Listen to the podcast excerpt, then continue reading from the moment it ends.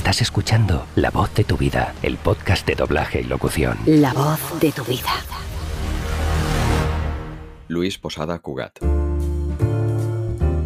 La generación Paul Ford es un triunvirato conformado por tres de los mejores actores de doblaje del momento, aunque en opinión de muchos son los mejores indiscutiblemente, entre los que se encuentra nuestro invitado de esta semana a la voz de tu vida.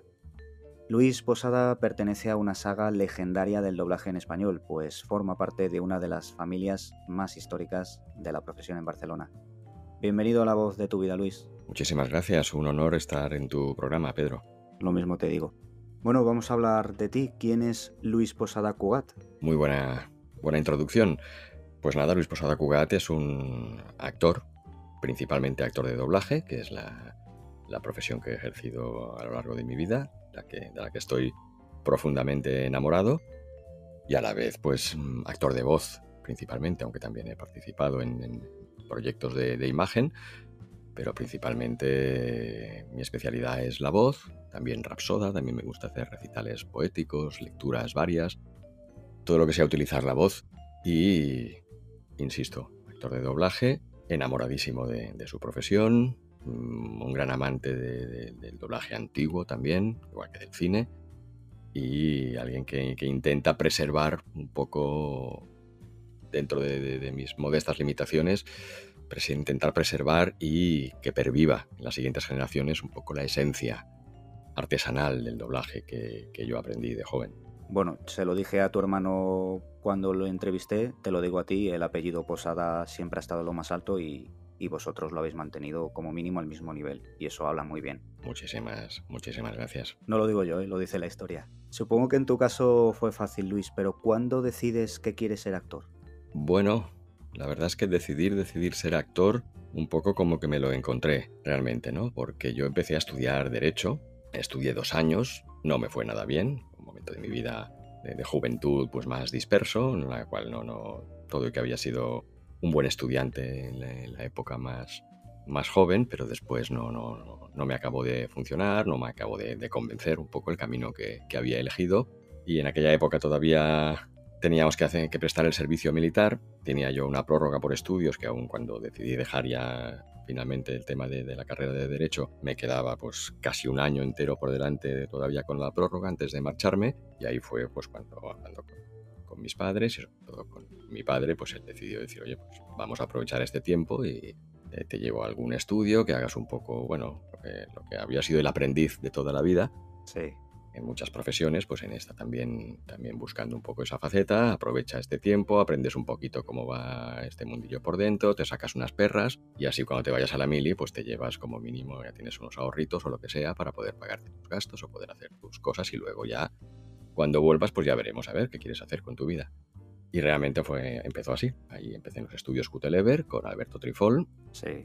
gran conocido de mi padre y un, mi mentor profesional y, y, realmente un maestro en la, en la profesión. Muchísima sí. gente de, de, mi quinta, ¿no? de, de, de, mi promoción, aprendimos, aprendimos allí. Yo fui un poco el primero de, toda esta generación que, que, aprendió con él. Y empecé pues como ayudante, chico de los recados, a bajar cafés, a bocadillos, eh, coger recados telefónicos y de ahí ya un poco a encargarme de la producción, producción de doblaje, convocar, preparar los planes de trabajo, llamar a la gente, darle las horas, estar pendiente de cuándo llegaban, cuándo se iban, hasta que grabé mi primer take, que me tenía preparado Alberto, sin, sin avisar, como a sala, venga, Luis, Luisito, entonces era Luisito, por coincidencia con, con el nombre familiar de Luis Posada Mendoza, por supuesto, que era el veterano, y sí, sí, entré en sala, me encontré con un take que tenía que grabar, venga, va, que tú vas a grabar a este chaval aparecía un chaval allí que abría la puerta en una comisaría y decía, la policía ha localizado la llamada telefónica. Esa fue la primera frase y fue, pues, como he explicado algunas veces, decir esta frase, verla puesta en, en boca y la sensación que te produce, esa sensación de un poco de ilusionismo, ¿no? Como de magia, del truco de magia que ha aparecido la moneda detrás de la oreja. Sí. Cuando, cuando aquello, pues nada, como una droga que entra en vena. Y que fue cuando decidí que, que, realmente quería hacer eso. Y a partir de ahí empieza otro camino, mucho más largo y más complejo, pero ese fue el momento en el cual realmente los ojos se me abrieron y, y supe lo que quería hacer. ver si luego lo, lo conseguía o no. Por suerte parece que los años confirman que, que la cosa ha funcionado. Sí, sin duda. Me, me, parece curioso que te acuerdes de ese primer take, pero claro, me imagino que aquello marca, ¿no? Marca y, y, en tu caso te marcó para siempre, claro. Sí, sí, sí, lo recuerdo perfectamente. Recuerdo el primer take, recuerdo que, que en ese take, en esa escena que entonces grabábamos juntos, que esta es otra de las cosas que si quieres comentamos luego, que ya habrás hablado muchas veces con, con otros compañeros en tus numerosas entrevistas, todas las que he escuchado maravillosas. Bueno. Uh, recuerdo, pues estaban allí Ana María Solsona, Paco Garriga, estaba Pep Saiz, entre otros compañeros de, de, Barcelona que estaban compartiendo el take conmigo y lo recuerdo como si lo estuviera viendo ahora. Y ha pasado ya, pues de esto, pues 30 y tantos añitos, esto fue en el 83. Fíjate. Pues sí, unos 38 añitos han pasado ya y es como si lo estuviera viviendo ahora y realmente es como te explicaba antes, es, es esa sensación de, de, de, magia, ¿no? Que has puesto la voz, la ves, boca, evidentemente no, no estaba perfecto, no estaba seguramente sonaba aquello un poco marciano, que es como llamamos a veces nosotros cuando hay gente que empieza o gente un poco ajena que graba las primeras frases o, y, no, esto suena un poquito marciano, ¿no? Porque parece que está en otra, en otra nivel espacio-temporal, ¿no? Y, pero bueno, en, en, aquel momento a mí me pareció magia, pura magia, que es un poco la definición que he tenido siempre de, del doblaje. Cuando ya veía doblar, cuando íbamos de pequeños a acompañar a mis padres a alguna convocatoria de doblaje, sobre todo en verano, cuando estábamos de vacaciones y aquí un poco para tenernos distraídos y no sabían qué hacer. Claro. Como todas las familias, pues de vez en cuando pues podíamos asistir, entonces no había la, posibilidad que había ahora, ¿no? Y, y, era magia, era magia ver a aquellas personas hablando, charlando, además entre ensayo ensayo se contaban sus chistes, sus anécdotas, reían, tal, grabamos, ¡bum!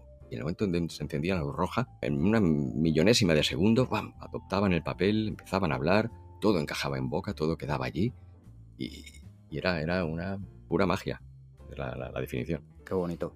¿Te acuerdas del primer take que viste hacer a, a, uno de aquellos maestros, Luis? No de la frase, sino la, la sensación que, que percibiste?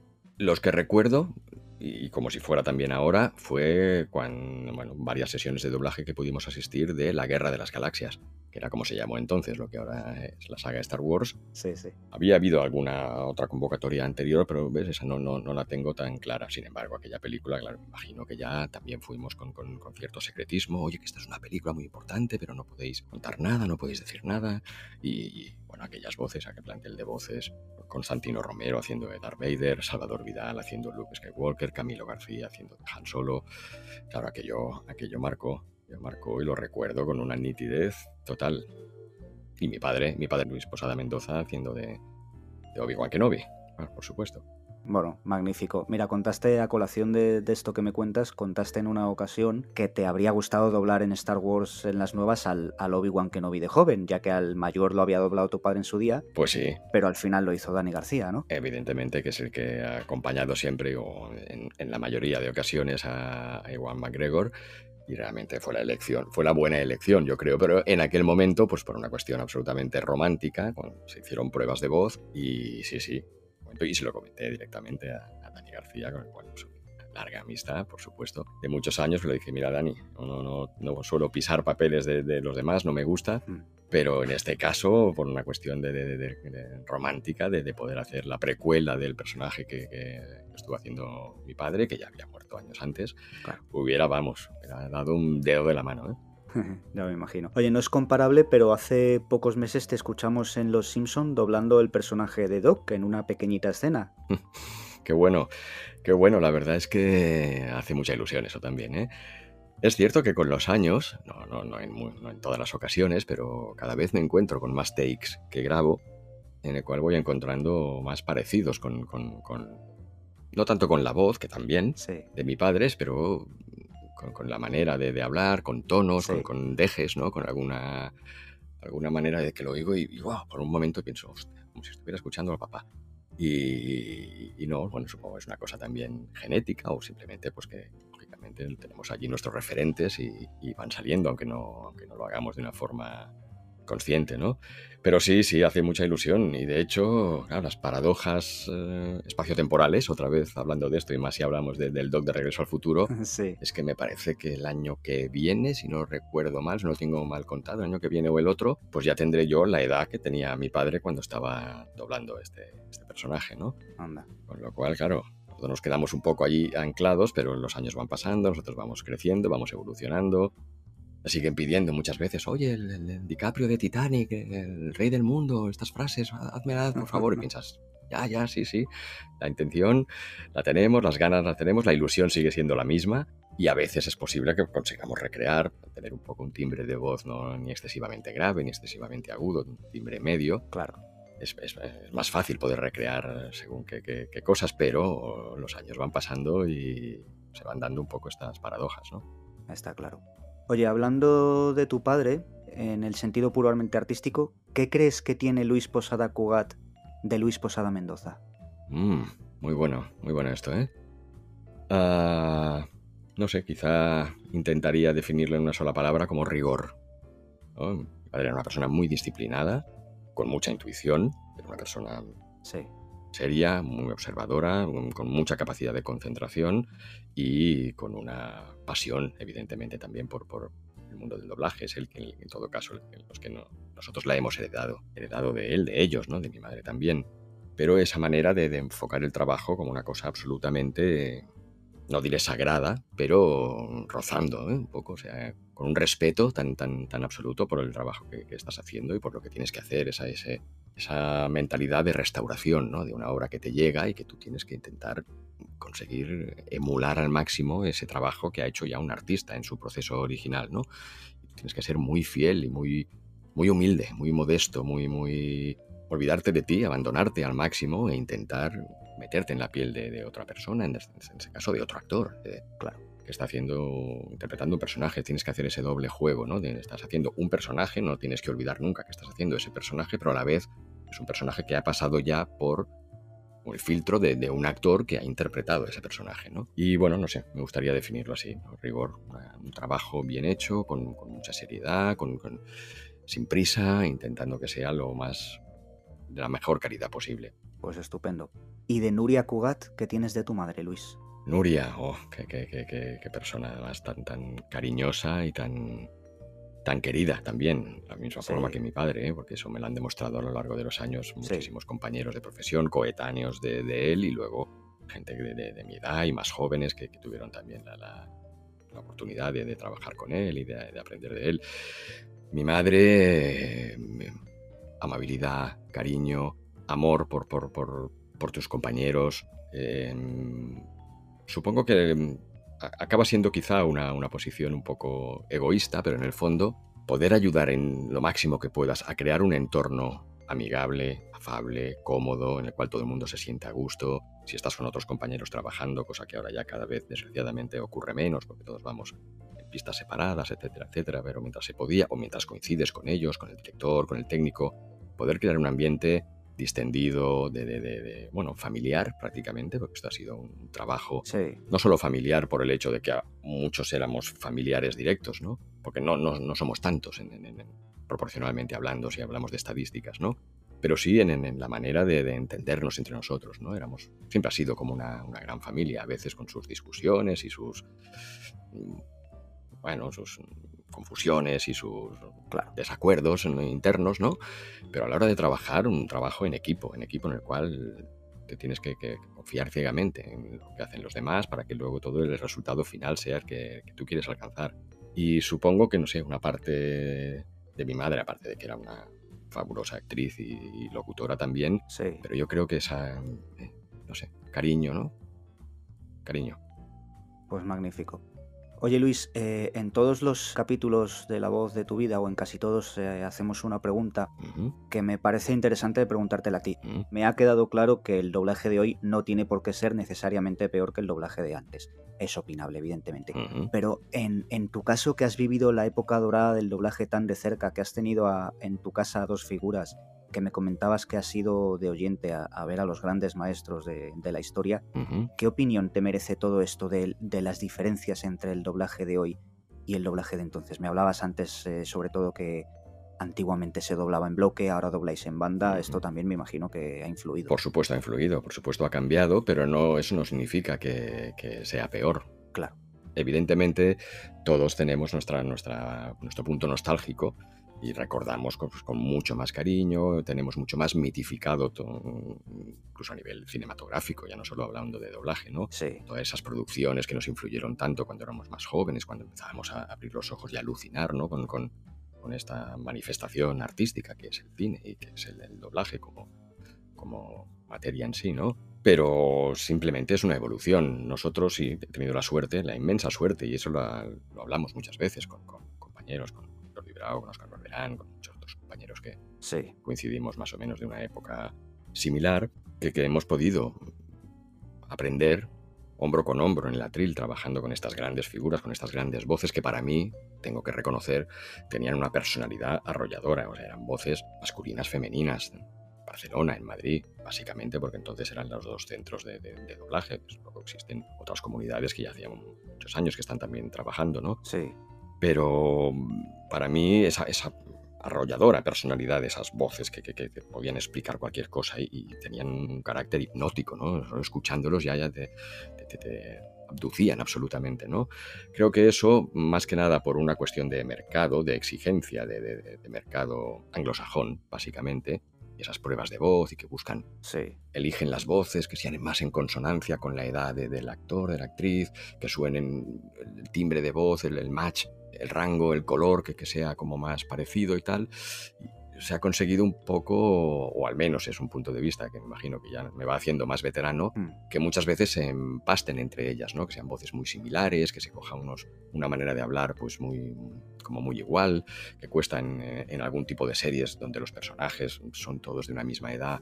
Te das la vuelta o te vas a un momento a la cocina a recoger un plato o llevar un vaso y, no sabes distinguir quién está hablando. O sea, un poco me falla un, poco eso, no por culpa de los actores en sí, de, de, actrices, sino porque también los que deciden esos castings, pues a veces no tienen en cuenta, ¿no? Eh, el que hay que buscar un poco esa diferencia, ese contraste entre colores, ¿no? Que tú puedas seguir el doblaje de una película aunque no la estés mirando escuchar las voces sepas perfectamente qué personajes son los que están hablando. La calidad es muy alta, es muy buena. Los jóvenes de ahora están preparados en muchas cosas que nosotros no estábamos entonces. Yeah. Saben cantar, hay muchos más que, que, saben cantar y que tienen nociones musicales, que eso a, a nivel de ritmo ayuda muchísimo, ayuda a crear, pues eso, para la redundancia, una musicalidad en el, en el trabajo que estás haciendo. O sea, se siguen haciendo trabajos muy buenos, muy buenos, pero es verdad que nosotros tenemos mitificados los anteriores, posiblemente cuando nosotros, nuestra generación, que somos una generación bastante potente, un baby boom dentro del mundo del doblaje de, de esta época ochentera, sí. donde empezamos, somos bastantes, esos cinco años arriba, cinco años abajo, somos bastantes de esta quinta, tanto en Madrid como en Barcelona principalmente, es posible que los antiguos del lugar les pareciera también que cuando nosotros empezábamos que todos hablábamos igual, que si te dabas la vuelta no distinguías una voz de la otra. Es cierto que con los años hemos aprendido, supongo, cada uno a irla, a ir trabajando más su propio registro ir consiguiendo tu propia propio camino, ¿no? Pero bueno, es un relevo generacional que se seguirá haciendo en, en, todas las manifestaciones artísticas, ¿no? Así es. Oye Luis, me hablabas de los cambios de la industria. ¿Cómo nace Polford? Polford nace por, por, un tema de ilusión, por las ganas de, de, dos, tres socios, en este caso con Oscar Barberán, Jordi Brau y un servidor, sí de poder precisamente ofrecer un servicio de artesanal, de, como te explicaba en un principio, de intentar mantener esa esencia de cómo era el doblaje, cuáles eran las, los principales puntos, ese rigor, esa artesanía que se quería buscar cuando se trabajaba cada take, intentar mantenerlo, intentar convencer a la industria de que no por hacerlo más deprisa va a salir todo más a cuenta, ¿no? sino que es, es posible hacerlo de una forma más lenta, más tranquila, sin que eso represente un coste superior del, del trabajo, ¿no? Claro. Y realmente, pues bueno, la verdad es que el aprendizaje que hemos tenido con, con estos años ha sido maravilloso. Hemos, hemos, tenido la ocasión de apartar el telón, de, la, de la, los telones traseros de las bambalinas y poder ver un poco lo que había detrás ¿no? de, de, del escenario que, que, habíamos estado pisando siempre, ¿no? por mostrar una analogía escénica. Hemos podido ver todo lo que se ocultaba eh, arriba, abajo, todo, todo y la verdad muy interesante, hemos aprendido muchísimo. Pero efectivamente a nivel de, de consolidar ese proyecto como, como la forma de, de, de demostrar que, que, la industria del doblaje debe, se puede trabajar de una forma mucho más artesanal, más lenta, con, con, con, con un rigor, como decíamos antes, más, más fuerte, pues no, no, ha, no ha tenido tampoco mucha huella realmente no, el estudio de, doblaje de Polford no ha, no ha llegado a cuajar, por así decirlo. En este momento nosotros seguimos evidentemente trabajando como freelance, como hemos seguido haciendo desde siempre, aunque corrían esas leyendas a veces de que como oh, tienen un estudio, no quieren trabajar, solo trabajan allí. Esto nunca, nunca ha sido real, siempre, bueno, a las pruebas me remito, hemos participado en muchas películas dobladas en otros estudios. Pero bueno, mm, sabe un poco mal, no solo a nosotros, ¿eh? nosotros hemos abandonado en este momento, tiempo que hemos abandonado la, producción de doblaje en nuestro estudio, seguimos juntos, seguimos teniendo un estudio en el cual eh, nos dedicamos principalmente a la labor de formación de, de, nuevas generaciones de, actores y actrices de doblaje, a la vez también trabajamos en otro tipo de proyectos, audiolibros y cosas de, menor de menor calado y de menos complicación también a nivel de infraestructura y de equipo y estamos muy contentos, ¿no? vamos simultaneando con nuestros trabajos freelance, pero es una lástima y no solo por nosotros, sino por mucha, muchos compañeros, mucha gente de la profesión que, nos lo ha manifestado, ¿no? que, lástima que ese proyecto que, apostaba por hacer una cosa reivindicando la, la, manera artesanal de trabajar, pues no ha acabado de funcionar y hoy en día la verdad es que las prisas motivadas muchas veces por, por factor económico, lógicamente, pero otras veces pues, por factores de, fechas de estreno y cosas de, de, de la industria que, que, que va manejando sus propios tempos, más allá de lo que nosotros podamos opinar, pues está haciendo que, la, dinámica diaria del trabajo sea muy, muy vertiginosa, muy vertiginosa, que tengas que ir muy deprisa, no dé tiempo a hacer muchas maravillas, no, no da tiempo a buscar matices. ¿no? Yo, si tuviera que, definir un poco cuál es ese rigor, cuál es ese siguiente paso de hacer un doblaje correcto, hacer un doblaje de primera división, de primera categoría, exquisito, excelso, delicioso, lo que queramos llamar, sería la búsqueda del matiz. No solo conseguir meter la frase más o menos en boca y más o menos dicha con un tono que más o menos sea creíble.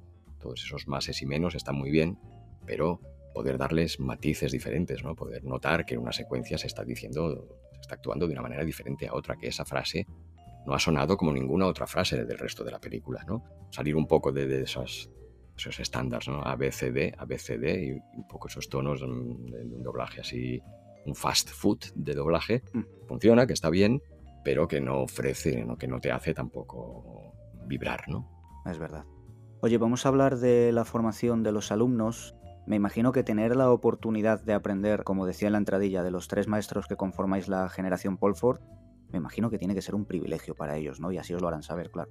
La verdad es que todos los que hemos tenido hasta ahora y todos los que tenemos eh, están súper contentos. Eso lo, han manifestado, lo, lo comentan, nos lo comentan mientras están con nosotros, nos lo comentan después pero eso lo puedes leer en, eh, ver en sus caras, en sus ojos, incluso con las mascarillas puestas como tenemos que estar en los espacios cerrados, lógicamente. Sí. Pero las miradas lo, dicen todo. Nosotros estamos aprendiendo mucho también estos años de, ellos, ¿eh? y, de, de, explicar también te das cuenta de que esa parte docente de, sacar tanta, tanta información, pues no, no te la habrías planteado.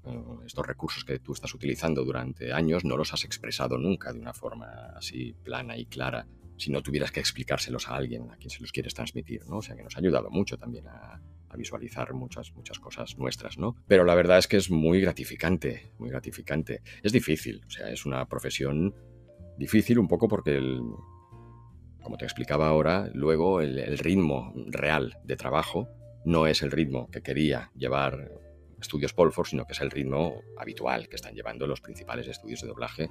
Te puedo hablar sobre todo de los de Barcelona, aunque es absolutamente similar a, los de Madrid y los del resto de comunidades. Es tan trepidante que tienes que encontrar a alguien, con estos, todos estos chavales y chavalas que, empiezan, eh, necesitarán, como necesitamos nosotros en su momento, necesitarán encontrar a alguien que esté dispuesto a frenar un poquito, a poder dedicarle un poco más de tiempo a esa persona, que vea algo lo suficiente, que tenga la, la opción de decir, mira, esta persona llama a esta persona que venga mañana, eh, yo voy a estarme un ratito más, porque sé que voy a estarme un ratito más que si llamo a cualquier otro compañero que me lo va a hacer mucho más deprisa y, sin tanta preocupación, pero voy a dedicarle ese, rato extra porque creo que vale la pena, que ahí hay madera y que ahí saldrá algo que nos interesa. Como colectivo profesional nos interesa que, que, vayan saliendo nuevas voces y que lo hagan muy bien y nuevas generaciones. Lógicamente los, los jóvenes van, van asumiendo el protagonismo en el, en el mundo del cine y de las series y ellos son los que van a tener que doblarlos y tener la satisfacción de poder pasar la pelota y decir, venga, ahora chutad vosotros, ahora nosotros os vamos a indicar, os vamos a dar todos los consejos, vamos a dar todo, todo lo que, lo que hemos aprendido de los anteriores y lo que hemos nosotros podido perfeccionar a nuestra manera con los años, vamos a intentar transmitiros todo eso a vosotros para que les saquéis el máximo rendimiento. Luego está la, dificultad de poder acceder con estos handicaps que te explicaba antes. ¿no? decir, bueno, no, vas a poder entrar en la misma velocidad y con los mismos recursos que, actores que ya están trabajando desde hace años y están engrasados y a punto y con la maquinaria totalmente en marcha y toda esta gente van a necesitar un poquito de, un poco de, apoyo, de un poco de apadrinamiento, ¿no? Como tuvimos nosotros en su momento. ¿Y cómo se suple ahora, Luis, la dificultad que tienen los estudiantes de doblaje para entrar en las salas de oyente? ¿Cómo lo estáis haciendo? Bueno, esto sigue, sigue teniendo la misma dificultad. Desde el momento en que, en que todos los productos ya hablábamos en principio del mercado anglosajón, que es el que impuso toda esta normativa de la confidencialidad, del, pánico, ¿no? el miedo, el pánico al pirateo, el pánico a, que nadie pueda hablar de un producto antes de que ellos hayan decidido que se puede hablar de, por temas de marketing. las redes sociales, los móviles en, general, pues ponen demasiado fácil, demasiado tentador el hecho de que puedas dar una información o colgar una foto de algo que, no interesa que se haga. Y eso crea esta situación un poco de, pánico de que no se pueda acceder. Incluso nosotros pues nos encontramos en el día a día. Hay estudios de doblaje en, los cuales yo voy a trabajar y en los cuales sé que mi hermano está en la sala de al lado y sin embargo no, no puedo acceder a la sala de al lado a entrar a saludarle un momento, ¿no? Porque mi tarjeta solo me permite acceder a la sala en la cual yo estoy convocado y permitido, ¿no? O sea, si esto lo llevamos a este nivel, que es así, y que entiendo que esto si es un nivel de exigencia de, las majors, pues los estudios lo, tienen que cumplir, pero hacen muy difícil, muy difícil que, que, que los chavales, chavalas o la edad que sea, que quieren acceder puedan ver a los profesionales en activo. ¿no? Y esta es una parte de la que también estamos contentos de poder ofrecer nosotros, más allá de, que también hemos sido directores esporádicos o con mayor o menor asiduidad, pero pueden vernos trabajar, podemos enseñar a nuestros alumnos cómo trabajamos, nos ven en acción, cosa que no pueden ver prácticamente en ningún, en ningún otro, bueno, ningún estudio, por supuesto. ¿no? O sea que, mm, lamentablemente está, está muy difícil, está muy difícil que, que luego ellos puedan hacer llegar sus demos, puedan hacer llegar sus prácticas, puedan hacer se puedan conseguir que alguien les haga una prueba, volvemos un poco a lo mismo. Necesitas que alguien apueste un poco por ti. Es conseguir que ese alguien apueste un poco por ti, ese es, el, principal reto en este momento. Claro, me imagino que cuando me dices que, os ven trabajar, entiendo que cogéis eh, unos takes y os ponéis vosotros en el atril para que os vean a vosotros mismos, ¿no? Ahí estamos, nos arremangamos, cogemos personajes y de, los que hemos grabado nosotros y que, también hace cierta ilusión pues verlo interpretar así en directo y en, vamos, a pequeña distancia, en la corta distancia. Sí. Pero también cualquier otro tipo de take, los de los takes que, ensayamos con ellos, que preparamos, que hacen ellos, también los hacemos conjuntamente. O sea, no, también, mira, yo te voy a enseñar que es un poco como aprendimos. Realmente los, los directores que en su momento nos marcaban la pauta, el momento, la, la profesión de, de la dirección también era era un paso natural para aquella gente que, tenía un nivel superior a, los demás, o un nivel alto de, de, primera categoría, era ese director que luego en sala te decía, no, no, mira, esto yo lo veo así, así, te lo voy a hacer, y te lo ensayaba, mira, aquí, aquí te paras, sí, aquí, pum, pum, y acabas aquí te lo te grababa en el take delante tuyo, es cuando tú se, te encendía la luz, cuando se, te abrían los ojos. vale, ahora entiendo todo, ahora entiendo este adelantar aquí, este de espaldas allá, ahora entiendo lo que me decías de, de estirar, de la labial, del no sé qué, ahora entiendo un poco todas estas cosas, estos conceptos que son un poco como abstractos o ambiguos y cuando alguien te los hace, lo ves. Y es un poco lo que nos gusta, lo, que nos gusta practicar con ellos, ¿no? Mira, este take es dificilísimo, porque empezamos con cosas más sencillas, pero acabamos con, takes muy complicados para, para, que se enfrenten a todo tipo de cosas y nuestra ventaja es esa. Podemos demostrarles exactamente cómo hay que hacer, cuando te tienes que parar, cuando hay que estirar, cuando hay que exagerar un tono, cuando hay que... Bueno, y seguimos disfrutando como, como niños ¿eh? haciendo esto. Claro. Oye, de todos los actores y personajes a los que has doblado a lo largo de tu carrera, ahora que hablabas de, los takes estos que haces, ¿con quién sientes que tienes o has tenido más afinidad, Luis? Mm, muy bueno, ¿eh? Ya te habrán dicho más de una vez que esto es como elegir cuál es cuál de tus hijos es el favorito, ¿no? sí. Pero bueno, no, supongo que yo acabaría centrándome en Johnny Depp, en Johnny Depp como, como actor. Y seguramente, claro, si tuviera que elegir el personaje, me imagino que el, Jack Sparrow es un tal caramelito. y además es que, claro, es que, ¿quién, hubiera podido soñar de niño, de adolescente, es igual, de, acabar doblando a uno de los piratas más carismáticos de, de la historia del cine, ¿no? ha conseguido ya catapultar al Pirata del Caribe, con lo cual le tengo un cariño especial porque no deja de ser pues, oh, ese papel que siempre te hubiera gustado hacer, ¿no? Pues al final lo has hecho, ¿no? Y, disfrutas haciéndolo y han sido varias entregas, ya parece que la cosa se ha terminado por otro tipo de, de avatares de la vida, Sí. pero bueno, que me quiten lo bailado, que dicen, ¿no? Y bueno, por supuesto también disfruto muchísimo con Jim Carrey, es otro tipo de registro, es otro tipo de actuación, me lo paso muy bien, me río mucho doblándole en, en las comedias alocadas. Por otro lado, es mucho más agotador también que otro Claro. tipo de, de personajes, ¿no? O sea, que queda la, la balanza más compensada. Pero bueno, todos tienen, todos te ofrecen, todos te ofrecen algo diferente. DiCaprio, por supuesto, que es un auténtico monstruo. Este chaval, yo creo que Sí. en este momento diría que, está en la cúspide. Este, bueno, puede hacerles, les puede dar sopas con onda a todos, yo creo, ¿eh? en, en este momento. Es un auténtico, cosa que no hubiera apostado en su momento cuando, cuando doblé Titanic. No hubiera apostado jamás que llegaría a este nivel interpretativo. ¿eh? Y bueno, no sé, otros como Adrien Brody, por ejemplo, que me gusta mucho esa manera de, de trabajar, Joe Cusack, Owen Wilson, cada uno es diferente Sí. en su propio universo y me gusta adaptarme a, a, cómo, a cómo lo hacen, a cómo relajan o, o tensan la mandíbula o cómo, qué, qué posición corporal tienen, cómo, cómo dejan caer las sílabas, cómo cierran la boca, cómo, ¿no? bueno, esas cosas que te van un poco llevando para intentar darles a cada uno un, un- un punto personal, ¿no? Claro. De hecho, me gusta ver cómo has ido creciendo tú también como actor al mismo tiempo que han ido creciendo estos actores que mencionabas. Me pasa, bueno, con Leonardo DiCaprio, que, que con esto de, de las cosas de Warner le, le pusieron otra voz en Madrid. Bueno, maravilloso, David. Sí, David Robles hace un trabajo maravilloso, vamos. Sí, sí, sí, lo dobla estupendamente, ¿eh? por supuesto. Pero bueno, que en definitiva que, que tú también has ido creciendo con, con ellos como actores, habéis ido madurando los dos. Me imagino que eso también para ti tiene que ser satisfactorio, ¿no? Sí, cuando ves que más o menos va acompañando, que va acompañando pues tu- el timbre de voz mío que también ha ido madurando. Ahora me escuchas en, en, en- en Gremlins, por poner un ejemplo Sí. de una de las primeras grandes películas, mi primer bombazo, por así decirlo, al que le tengo un, un cariño súper especial, pero que ahora escucho y digo, Dios mío, ese doblaje de puntillas que llamo yo, ¿no? Que parece que, que- que- estás tan inseguro y que todavía tienes la voz tan poco colocada que, que estás puesto de, de puntillas delante del micrófono y la voz no, no acaba de, de- de sonar de- desde el estómago, ¿no? A- Al actual, cuando ves que ese proceso, esto, cuando hemos tenido la suerte de acompañar y ser la voz habitual o una de las voces habituales de algún actor conocido, y ves que la cosa va acompañando y que, que- que puedo seguir doblando películas de Jim Carrey y la voz va acompañando, no, no, no va desentonando, puedo seguir doblando a Johnny Depp y la voz va acompañando, y en el caso de DiCaprio, pues todavía más. Incluso me- yo creo que me costaba un poco más haciéndolo de más jovencito en Titanic, ¿no? que lo veía pues, como más aniñadito, ¿no? Era, Sí.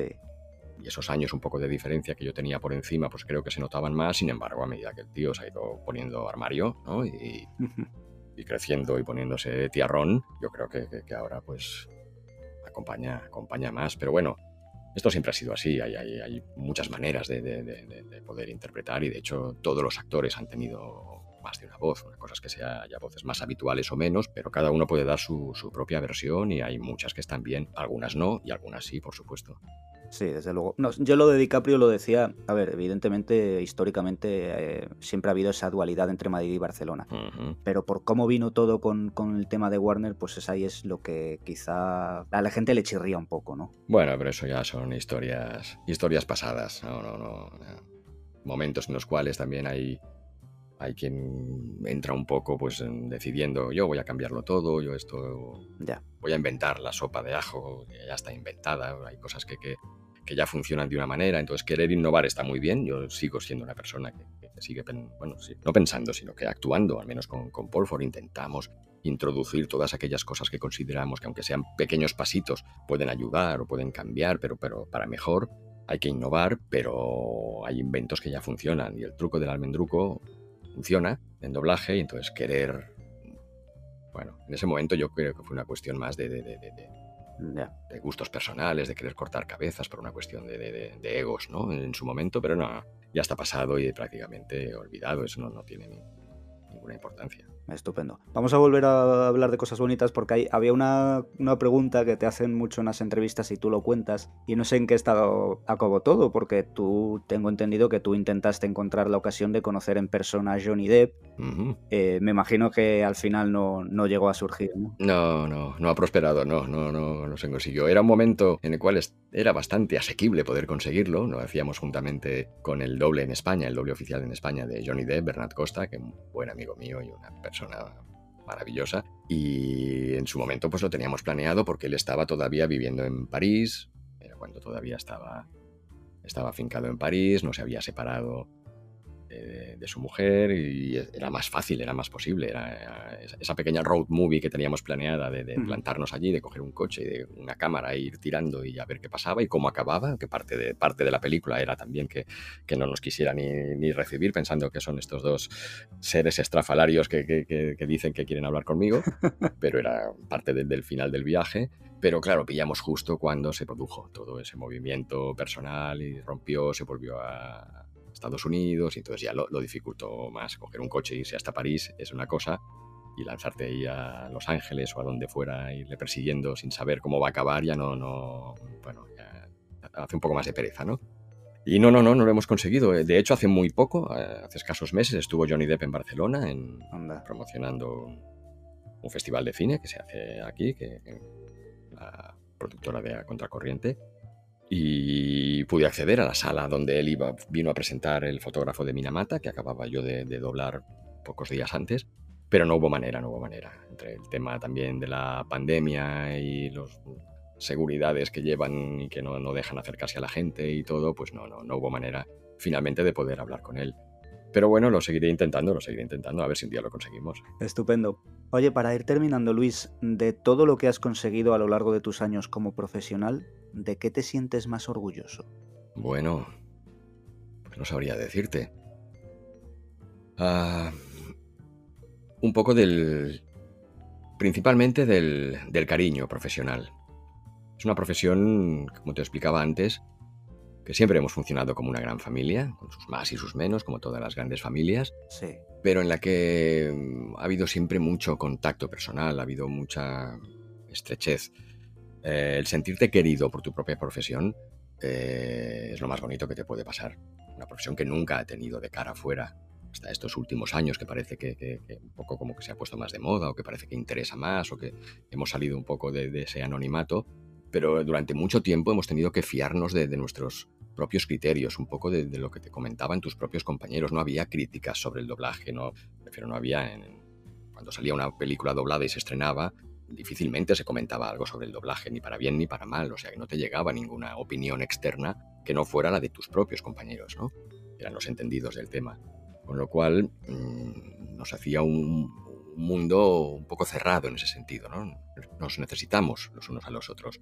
Y, el cariño, darte cuenta de que, de que tus compañeros te quieren y tú querer a tus compañeros, de que han querido a, tus padres y que te quieren a ti. Y que esa sensación para mí es, mucho mayor que, que, la de he podido doblar a este, he podido doblar a aquel, lo he doblado en mil películas o lo he doblado en solo una. Es muy superior el seguir haciendo lo que, lo que me gusta, que soy un, auténtico, como decía antes, un enamorado de mi trabajo.